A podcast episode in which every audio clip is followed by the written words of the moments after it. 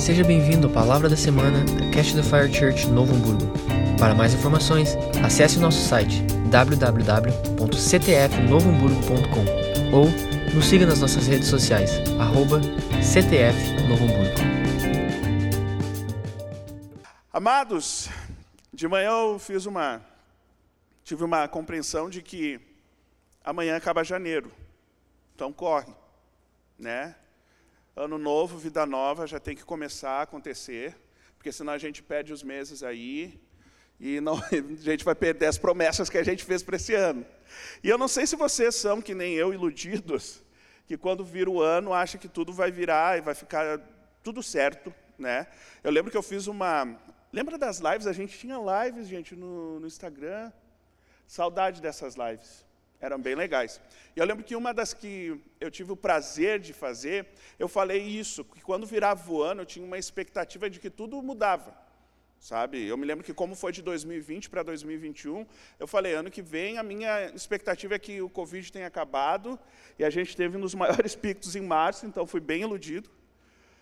Uh, mas eu tenho, eu sou assim, então virou o ano, eu estou aqui, ó, ciclo novo, momento novo, nova estação, Deus me ensina como viver esse negócio. E eu não sei se você, assim como eu, nesse ano, uh, trocou uma ideia com Deus e disse, eu quero discernir o tempo, eu quero discernir esse momento. Porque eu confesso para vocês que nos dois últimos anos eu não fiz isso e deu ruim. Né? O negócio foi pesado, eu não estava preparado para viver isso, perdi várias coisas no caminho, tive que encontrar trancos e barrancos, e misericórdia do Senhor. Né? Eu estou sendo muito sincero e transparente com vocês, porque eu não estava. Quem é que estava preparado para a pandemia? Ninguém. A gente ouvia na história falar sobre isso, mas nunca tinha passado por isso. Só que se a gente passa direcionado por Deus, por Jesus, como deve ser feito, o negócio é menos pesado. Agora, quando a gente meio que é, relapso, né, como em muitos momentos eu fui, a gente começa a ter, a gente não confia tanto, a gente vai ter medo, né? a gente vai ficar inseguro, e rolou tudo isso comigo, vamos ter crises. Então, esse ano eu já não fui bobaião.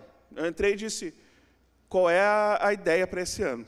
Né? O que, que a gente deve uh, se mover para que a gente possa ser evangélico, cristão, de uma maneira saudável. E pensando nisso, eu não sei se você vai concordar comigo, mas eu tenho visto que esse ano é um ano que vai exigir de nós cristãos muito amadurecimento e comprometimento. Sabe, não dá mais para a gente seguir vivendo o evangelho sem ter a clareza do que de fato se trata isso aqui. Não, não tem sentido a gente seguir se esforçando em viver igreja se nós estivermos perdidos no que é de fato ser igreja. E, e isso me confrontou muito, porque eu acredito que se a gente seguir dessa maneira, nós vamos ter, vamos viver um, um, um ano de muito arriscado, né? sendo bem claro. Então a gente precisa alinhar, a gente precisa estar com o nosso, coração alinhado ao do Senhor Jesus. E lá em 2 Coríntios 5,20, fala algo muito importante que gera em nós compromisso. Eu vou ler para vocês, mas se quiserem marcar aí, enfim, é, é bem importante guardar essa, essa passagem. Que diz assim, ó, portanto, somos embaixadores de Cristo, como se Deus estivesse fazendo o seu apelo por nosso intermédio. Olha que forte isso aqui. Por amor a Cristo, lhes suplicamos, reconciliem-se com Deus. Vou ler de novo para vocês. Portanto, somos embaixadores de Cristo, como se Deus estivesse fazendo o seu apelo por nosso intermédio. Por amor a Cristo, lhes suplicamos, reconciliem-se com Deus. E o que é ser embaixador de Cristo? São aqueles que o representam. E essa é a nossa responsabilidade e é o nosso compromisso.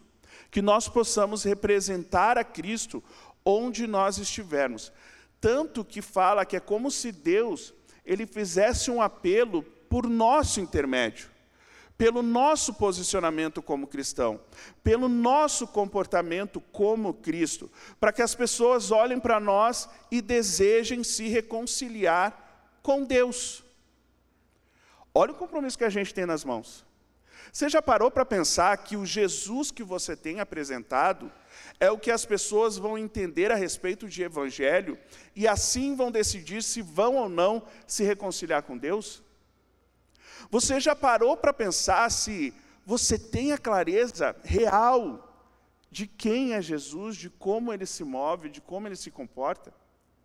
Porque se nós não tivermos essa consciência, nós estamos fazendo pessoas correrem o risco de conhecer um Jesus que nós inventamos. Um Jesus conveniente para nós. Um Jesus que é interessante para nós.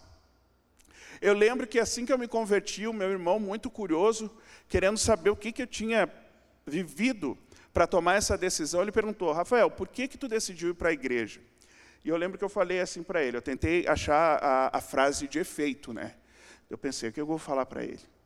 E estava cheio de dúvida, né? Não sei muito bem o que falar.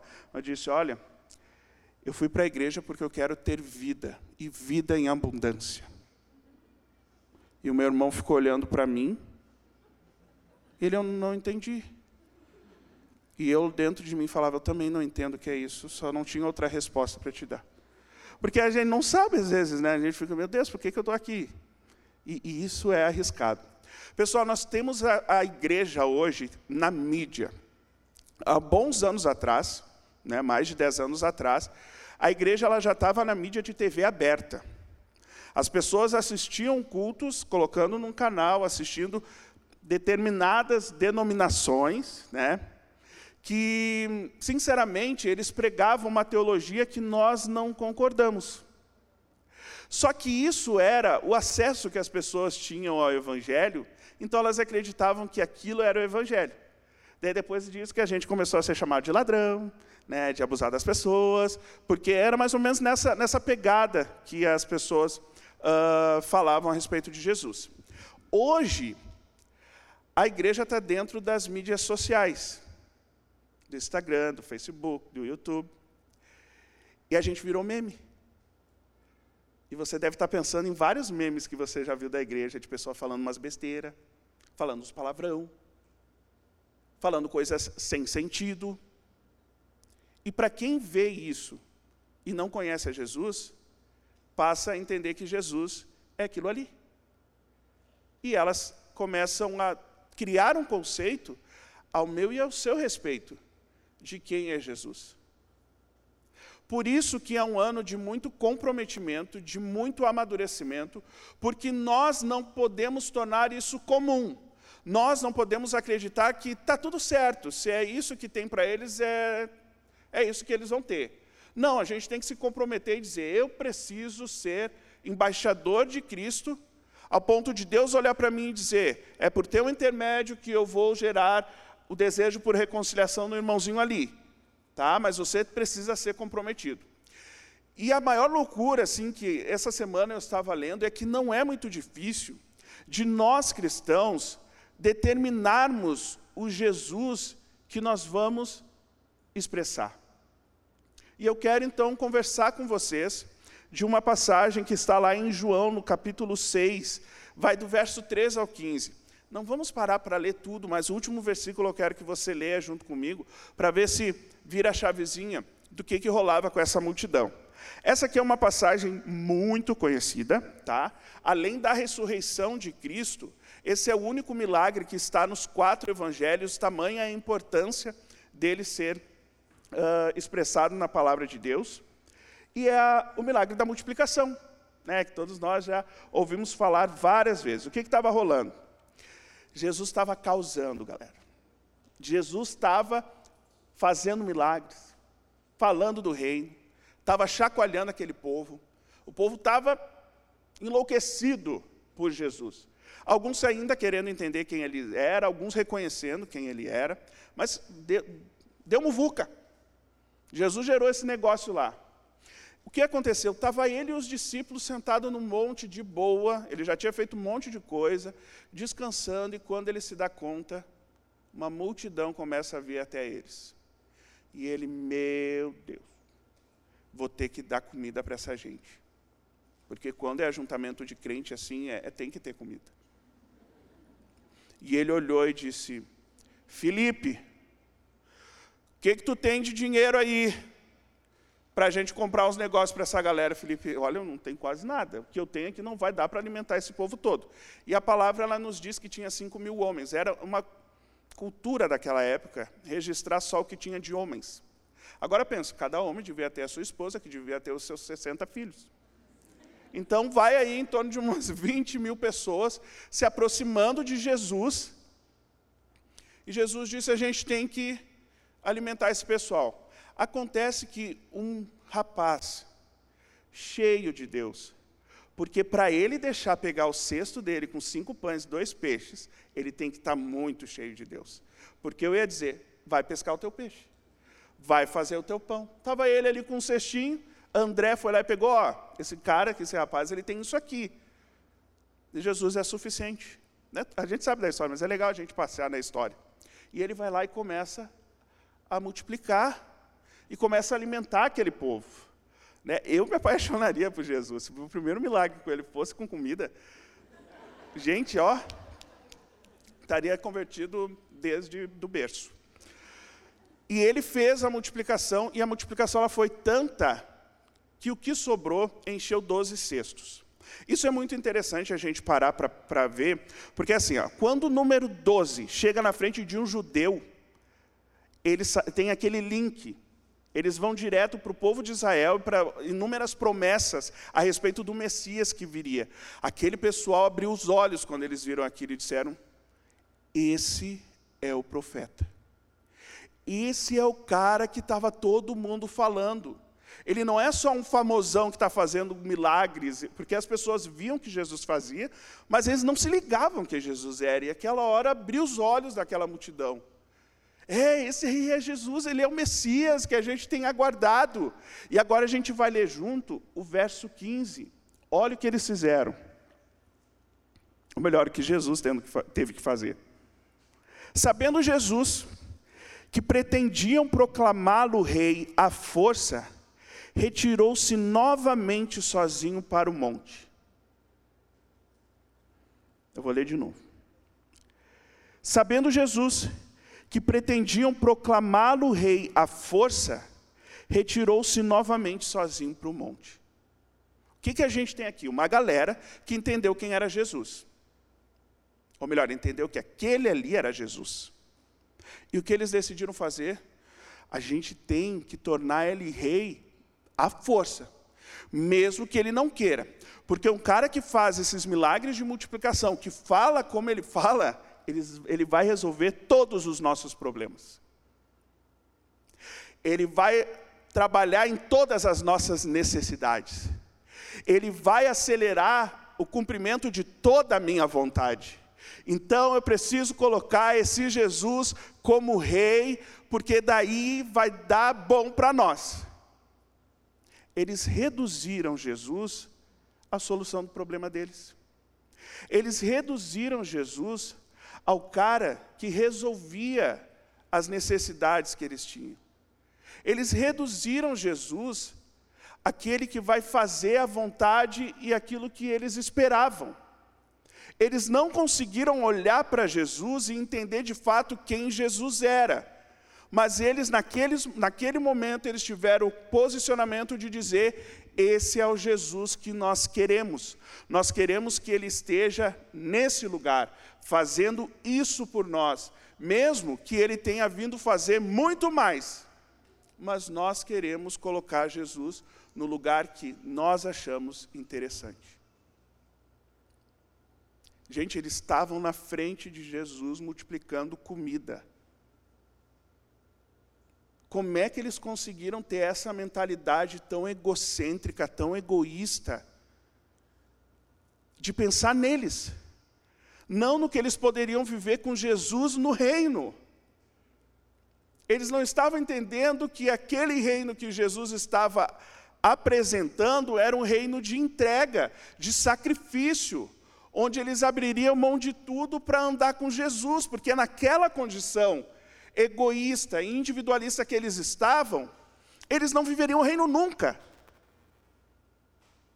E é muito comum a gente viver isso dentro da igreja. Eu digo por mim. Não sei se você se identifica, mas é muito fácil a gente chegar aqui, sentar e dizer: hoje, Jesus, eu preciso é disso. Hoje, Jesus, eu preciso que tu resolva esse meu problema. Hoje, Jesus, eu preciso que tu cumpra essa vontade, porque se isso não acontecer, daqui a alguns anos eu vou largar a igreja, porque não vai fazer sentido nenhum para mim viver aqui dentro. E nós reduzimos Jesus ao nosso talismãzinho, ao nosso amuleto, que vai fazer aquilo que a gente precisa quando a gente quer. Só que assim, pessoal, não dá mais. Não dá mais. Esse lugar é um lugar de muita frustração. Esse lugar é um lugar de muito vazio. E a gente precisa, o mais rápido possível, mudar a nossa mentalidade. Como a história do jovem rico. Ele chega a Jesus e diz: O que, que eu preciso fazer, Jesus, para herdar a vida eterna? Jesus, olha, tu conhece os meus mandamentos, né? Tu sabe que não pode matar, não pode roubar, não pode adulterar, tem que honrar pai e mãe. Ah, não, Jesus. Mas está tudo certo então. Porque isso que tu está me falando, eu sei fazer. Eu sei me comportar dessa maneira. Está tudo tranquilo. Então quer dizer que eu vou herdar a vida eterna? Não, não, não, não, não, não. Espera aí. Eu não acabei de falar que falta um negocinho. Um negocinho bem simples. Que é você, rico, vender tudo que você tem e dar aos pobres. Ah, não. Ah, mas aí não dá, né? É uma vida de sacrifício, é uma vida de entrega, é uma vida que eu preciso morrer para mim mesmo. Ah, não, não, não, não. Então, obrigado, Jesus. Eu pensei que, né, guardar os teus mandamentos era suficiente. E ele decide que não iria viver isso. É muito comum a gente ter o nosso coração inclinado a esse lugar a não conseguir entregar aquilo que nós temos, porque a gente decidiu que Jesus que nós iríamos viver é o Jesus tal. O Jesus que é conveniente para mim, que me ajuda a viver o meu plano e não o plano dele. E tem uma, um personagem que eu quero conversar a partir de agora sobre ele com vocês, que muitos olham para ele e diz, bah, ele, ele perdeu a oportunidade da vida dele, que é Nicodemos. E Nicodemos teve um dilema, mas aconteceu algo com ele que me ensinou essa semana, e que eu quero levar para a minha vida daqui por diante, que foi o contato que ele teve com Jesus, que gerou algo nele que a gente às vezes nem se dá conta. Se você não sabe, Nicodemos, ele era um mestre dos sacerdotes, dos fariseus. Ser mestre dos fariseus, ser fariseu já era um negócio poderoso para aquele povo, porque eles eram os religiosos. Agora, quando tu é o mestre, tu é o fariseu sênior. Negócio, né? Ele ensinava, ele ensinava nas sinagogas, ele era autoridade para aqueles fariseus. E estava rolando um monte de assunto a respeito de Jesus. Ele ouviu muita coisa. Aquilo que Jesus fazia para uns era maravilhoso, para outros era feitiçaria. Para alguns eles diziam, eu quero seguir esse aí, os outros queriam matar. E Nicodemos ele não sabia exatamente o que dar atenção. O que, que eu vou, no que, que eu vou acreditar? Porque eu olho para esse cara e eu estou vendo que ele está fazendo uns negócios que eu acho que é de Deus. Mas tem uma galera aqui dizendo que não, que é do capeta. O que, que eu vou, no que, que eu vou acreditar? No que eu vou tomar para a minha vida? Então, sabe o que Nicodemos fez? Nicodemos ele não acreditou naquilo que as pessoas estavam falando. Isso não foi o que determinou quem era Jesus para Nicodemos. Ele foi perguntar direto para Jesus. Ele sabia do risco. Ele, como mestre dos fariseus, ele sabia que ele não podia ser visto com Jesus. Então ele marcou o horário da noite, diz, ó, oh, vou lá te ver na noite, o pessoal está dormindo, está meio desatento, ninguém vai me ver aqui contigo. Mas eu preciso saber quem tu é. Nicodemos vai lá e diz, eu estou vendo tudo que tu está fazendo, Jesus. E eu acredito que isso é de Deus. E daí Jesus olha para Nicodemos e fala o seguinte: digo-lhe a verdade, Ninguém pode ver o reino de Deus se não nascer de novo, Nicodemos. E Nicodemos começa a fazer aquelas perguntas sem sentido. Como alguém pode nascer sendo velho? E claro, não pode entrar pela segunda vez no ventre da sua mãe e renascer. E respondeu Jesus: Digo-lhe a verdade: ninguém pode entrar no reino de Deus se não nascer da água e do espírito. O que nasce da carne é carne, mas o que nasce do espírito é espírito. Pessoal, deixa eu falar uma coisa para vocês. Se você senta aqui todo domingo buscando o reino de Deus e você quer a revelação desse reino, não espera encontrar isso sem ter um novo nascimento. Sem ser nascido do Espírito, porque isso é uma revelação que só nascidos do Espírito vão compreender. Rafão, mas como é que eu nasço do Espírito? Eu já nasci. O que, que eu posso fazer para mudar? Sabe que quando a gente batiza, a gente diz: Eu nasci de novo. Eu sou uma nova criatura. Só que existe um detalhezinho no meio que a gente esquece: que se eu sou nascido, para eu nascer de novo, eu tenho que morrer no meio desse caminho. Eu preciso morrer para minhas vontades, eu preciso morrer para as minhas convicções, eu preciso morrer para as minhas prioridades, porque dali por diante vai vir alguém que eu vou me apaixonar, que vai revelar um reino que eu não tinha consciência antes de, que, de qual era, e eu vou querer me mover por isso. Então, se eu entendo que eu preciso nascer de novo, e se eu quero ter contato com esse reino, eu preciso morrer antes. E foi isso que Jesus falou para Nicodemos. Nicodemos, vocês precisam nascer de novo porque vocês são cheios de intelecto. Eu estou tentando explicar um monte de coisa para vocês, vocês, os mestres, não estão compreendendo. Sabe por quê? Porque vocês estão num lugar resistente de vocês, vocês não estão abrindo mão de todo esse essa bagagem de conhecimento que vocês tiveram para entender o que que eu estou vivendo e quem sou eu. Então precisa nascer de novo e para isso tu precisa morrer. E ele diz: larga tudo e vem, me segue, anda comigo. E daí essa é a escolha ruim de Nicodemos, ele não foi. Mas será que tudo foi perdido depois disso? No capítulo 7 de João, está tendo uma festa dos tabernáculos. Olha o que Jesus querido fez. Ele tinha curado no sábado. E daí os judeus, né, que respeitavam, que guardavam as leis, não podia fazer nada no sábado. O sábado era um dia de descanso. Ainda que eles faziam circuncisão no sábado, né? Bem moral de, de cueca. Mas eles olharam para Jesus e disseram assim: Vamos resolver isso aí. Como? De um jeito bem simples: matar ele. Vamos matar esse Jesus, porque ele está curando no sábado. E Jesus, super preocupado com isso, o que ele fez? Ele foi à festa. E ele começou a pregar sobre o reino. Super coerente, né? super preocupado.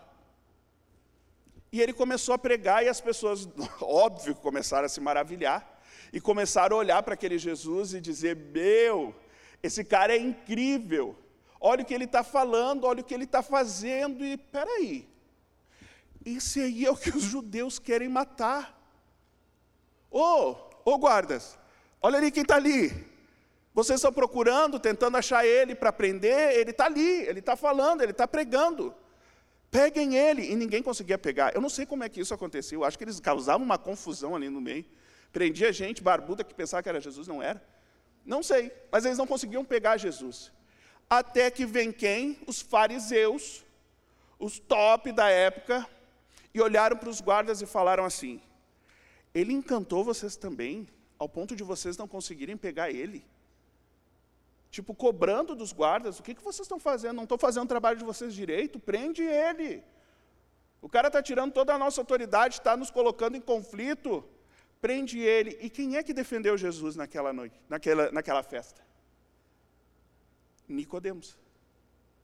Nicodemos disse: não, não. Nós não julgamos ninguém sem ouvir o que a pessoa tem para nos falar. Então ninguém vai prender ninguém aqui.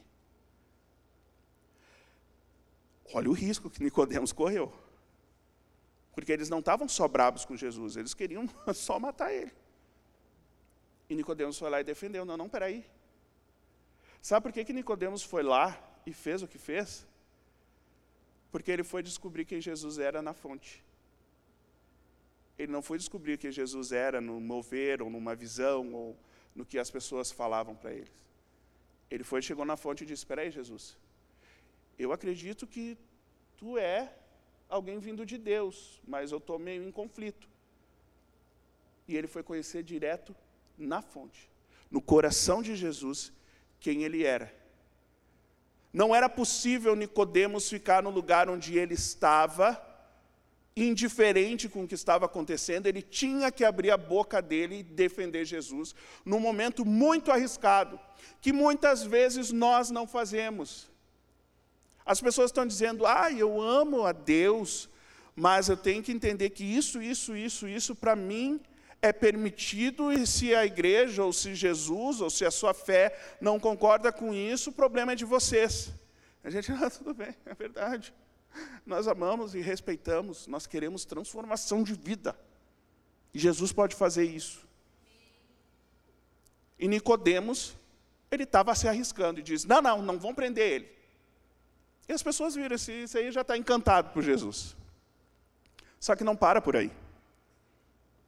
Jesus crucificado, morto na cruz, chega um cara que, gente, errei o nome do cara hoje de manhã. Vocês acreditam? Louco de vergonha. Ele é José de Arimateia. Mas eu não vou contar para vocês o que, que eu falei de manhã. Eu chamei ele de aritmeia que fique registrado isso. Se você quer piadas como essa, venha no próximo culto. José de Arimateia. Sabe quem era José de Arimateia? Ele era um, olha só, as coisas só melhor para Nicodemos, porque ele era um discípulo oculto de Jesus. Oculto porque ele tinha medo dos judeus. Então era aquele cara que amava Jesus, mas dizia: "Ah, tu segue Jesus". Eu não. O José de Aritmeia, de repente, sim. Mas o de Arimateia, não. ele era um servo, ele era um discípulo oculto. E ele foi lá tirar Jesus da cruz. Quem vocês acham que estava lá com ele para tirar Jesus da cruz? Nicodemos. Com um jarrão de perfume e óleo para embalsamar Jesus para cuidar do corpo do mestre, até me arrupiar. Chegando diante de todo aquele povo que decidiu crucificar Jesus, dizendo: Eu vou te ajudar, José, desce ele. E vamos cuidar, e vamos honrar esse corpo, e vamos limpar ele, e vamos preparar para que ele fique lá no sepulcro. Vamos, vamos cuidar dele.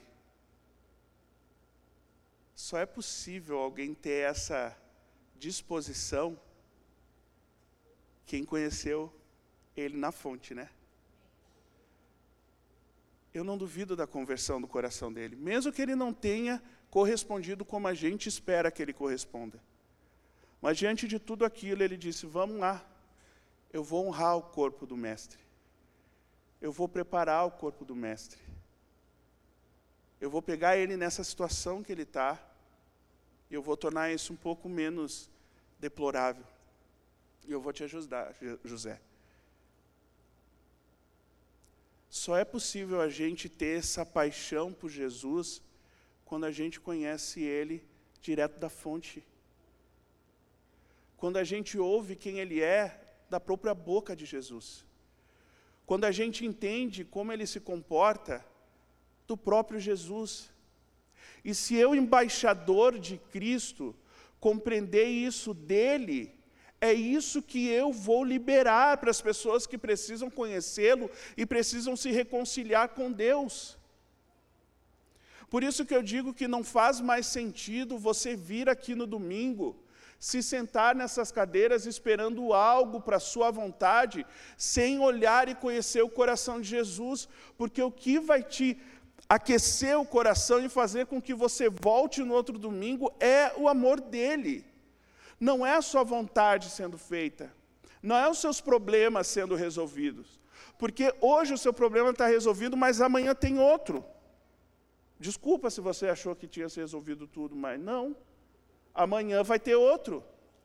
E você vai querer viver a sua vontade, e lá na frente você vai ter outras vontades. Isso nunca vai acabar. Mas agora o amor de Jesus é o que vai te trazer no próximo domingo, que vai te trazer num próximo encontro de GF, que vai te trazer num próximo encontro de jovens, vocês mulheres no culto, é Ele que vai trazer vocês para cá. Porque o reino que é manifesto dentro das igrejas só é possível ver daqueles que nascem de novo, daqueles que são nascidos do Espírito, que morrem para suas vontades e nascem para Ele. Sabe por que é tão difícil a gente entender isso? Porque a gente nunca se aventurou a viver essa experiência. A gente nunca se aventurou a abrir mão de tudo que nós temos para viver aquilo que Jesus quer que nós vivamos. E é por isso que muitas pessoas um dia estiveram sentadas nessa cadeira e hoje não estão mais. E falam da igreja muito mal, como se nunca tivessem vivido uma experiência transformadora aqui dentro. Por quê? Porque tudo foi importante, menos Jesus. O conceito, a definição de viver evangelho para eles era o que todo mundo falava, menos o que Jesus falava para eles. Jesus, eu quero que você cumpra a minha vontade. Jesus, eu quero que você resolva os meus problemas. Eu quero que você supra as minhas necessidades. Vai acontecer isso? Gente, vai acontecer. Mas o que, é, o que é mais brilhante em tudo isso é que Jesus, o teu amor é algo que eu nunca vou encontrar em lugar nenhum. E se hoje o meu irmão me perguntasse, Rafael, por que tu entrou na igreja? Eu ia dizer, cara, porque eu sou apaixonado por alguém que deu para mim o amor que eu não encontro em lugar nenhum. E na verdade eu quero muito mais desse amor, eu quero encontrar esse amor, eu quero me apaixonar cada vez mais por ele, porque não tem como te explicar. Eu não quero só viver a vida e vida em abundância, ainda que eu sei que eu vou viver isso com ele, porque ele é a vida. Mas principalmente porque esse Jesus, que a gente conhece da fonte, aquece o nosso coração e realmente nos faz desejar viver cada vez mais o reino de Deus. Então, se você tem vivido num conflito, dentro da igreja, olhando ao seu redor e não vendo sentido nisso, esse é o sentido. Jesus é o sentido. Se você quer um ano realmente diferente, se você quer ferramentas para que você viva um ano mesmo em meio ao caos, como o pastor Anderson pregou alguns domingos atrás, mesmo em meio ao deserto, é esse coração que você precisa na fonte. Dizer, Jesus, conta para mim quem tu é. Me explica quem tu é. Porque tem gente dizendo que tu faz isso, tem gente dizendo que tu faz aquilo, e daí isso para mim não é suficiente. Mas o amor dele é. E a minha expectativa nessa noite é que vocês possam ir na fonte. Isso não depende de mim. Isso não depende de uma mensagem intelectual que esclareça isso para vocês. É só você ir na fonte e renovar esse amor, e, esse amor e essa paixão por Jesus, ao ponto de jamais se desprender dele. Vocês entendem que esse é o sentido? Está ficando claro? Eu, só, eu acho que eu só quero que vocês entendam isso. Que esse é o sentido do negócio. Se a gente fizesse um incrível culto aqui, com os melhores louvores, com a palavra mais incrível, né, aquela gente simpática lá que te recebe, mesmo que eles se esforçassem mil vezes mais, nada disso teria sentido se você não encontrasse Jesus purinho aqui dentro da igreja, nos cultos, naquilo que a gente vive aqui. Tudo certo? Então agora eu vou chamar o louvor e a gente juntos vai buscar Jesus. Tá? E daí na, na fonte, vamos na fonte, para a gente né, sair daqui apaixonado, uma geração apaixonada. Pode se colocar de pé?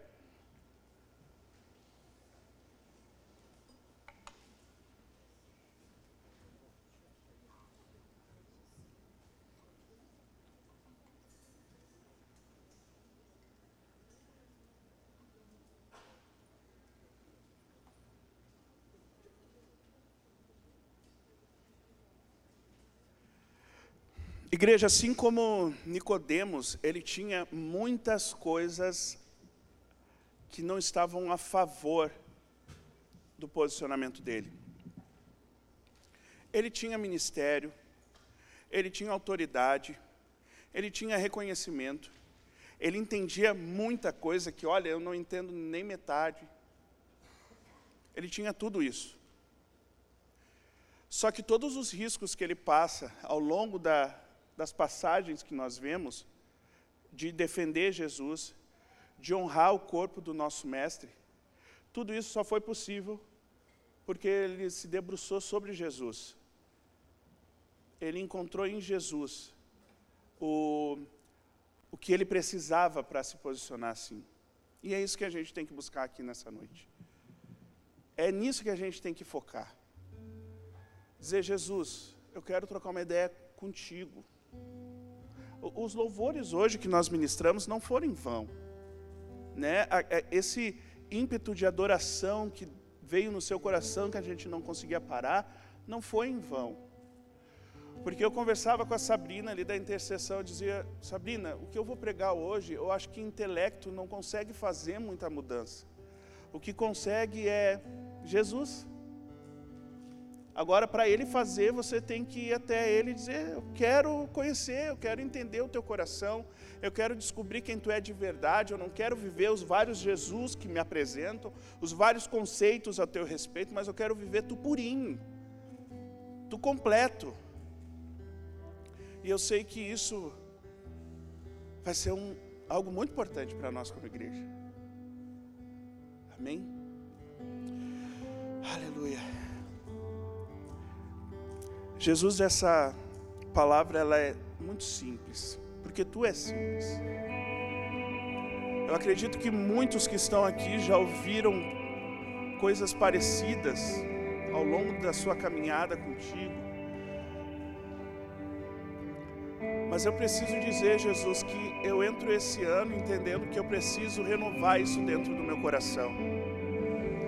Que eu não consigo mais andar e caminhar nessa jornada sem ter a revelação perfeita de quem tu é, sem ser apaixonado por ti, Jesus. Então, o intuito desse culto não é falar que a igreja, o centro da igreja és tu, ou falar que nós precisamos viver o evangelho completo, mas é falar apenas de ti da tua pessoa, de quão incrível e maravilhoso tu é, de quão apaixonante é te conhecer, de quão agradável é estar em tua presença, de quão agradável é viver processos de transformação contigo, mesmo que eles sejam difíceis. É dizer que o que vai me trazer aqui no próximo domingo, com toda a sede e fome de viver algo novo, é, é você, Jesus não é a boa palavra, não é o bom culto, não é o bom louvor, não é a boa recepção, não é a boa estrutura, é tu, Jesus. Se nós sairmos com essa consciência, pelo menos a mínima que for, eu tenho certeza que isso vai fazer uma diferença tamanha na nossa jornada, na nossa caminhada. Então eu quero entender quem tu é direto da fonte. Eu não quero perguntar para os outros, mas eu quero perguntar é para ti.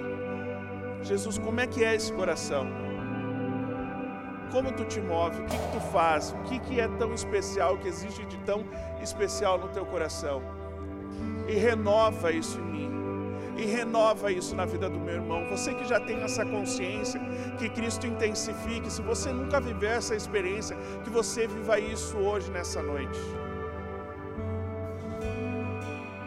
Essa é uma mensagem que precisa estar sempre no seu coração. Essa deve ser uma, um mover intencional de sempre buscar encontrar Jesus onde nós estivermos. Aleluia. Vamos adorar o Senhor. Aleluia.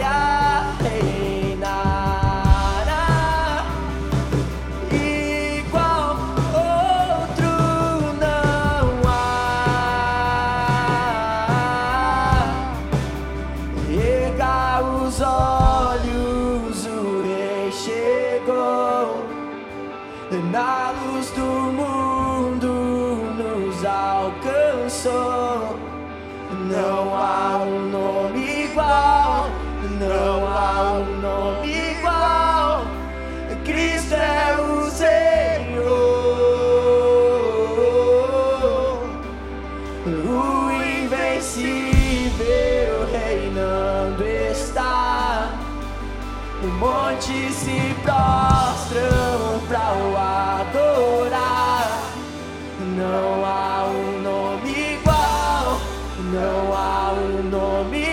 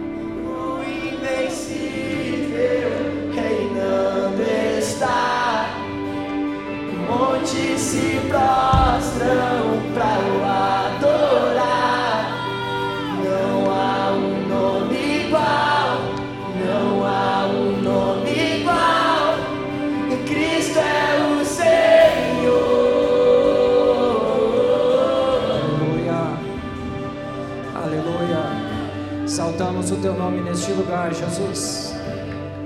Declaramos que tu és o Rei, o Senhor das nossas vidas. Exaltamos o teu nome neste lugar. Aplauda o Senhor mais uma vez. Aleluia. Sempre agradecido neste lugar, Jesus. Ser exaltado neste lugar, Jesus. Sempre agradecido aqui, Senhor. Aleluia. Aleluia.